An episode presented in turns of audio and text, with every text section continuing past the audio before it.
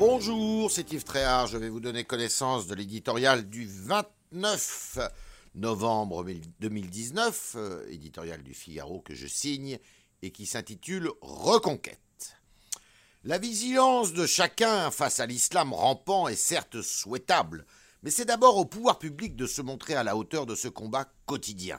En cela, la réunion à huis clos de l'ensemble du corps préfectoral, ce jeudi au ministère de l'Intérieur, semblait nécessaire. L'attaque de la préfecture de police de Paris en octobre a marqué un tournant.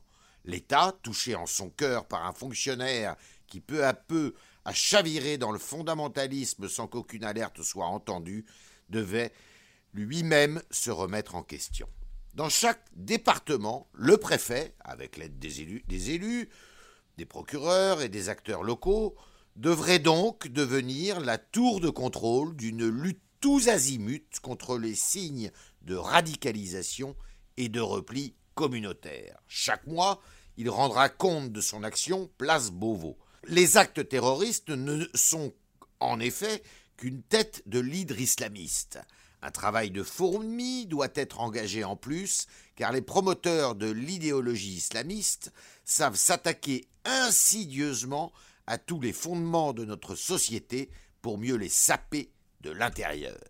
La négligence, l'attentisme, la crainte de passer pour un odieux islamophobe sont les meilleurs alliés des ennemis de la République, sans parler du clientélisme électoral. Il est temps que la réalité saute aux yeux de tous, que la vérité soit dite, que la peur change de camp.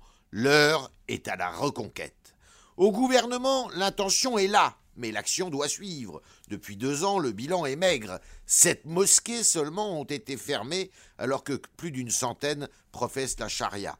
La traque aux écoles, librairies, commerces et associations de la mouvance salafiste se solde aussi par des résultats très maigres qui laissent songeurs.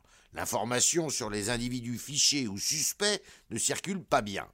C'est un combat sans répit qu'il convient de mener, spectaculaire, non pas par son affichage médiatique, lequel ne fait que favoriser les postures victimaires et l'indignation des pleureuses du droit à la différence, mais par son ampleur sur le terrain et sa force de dissuasion.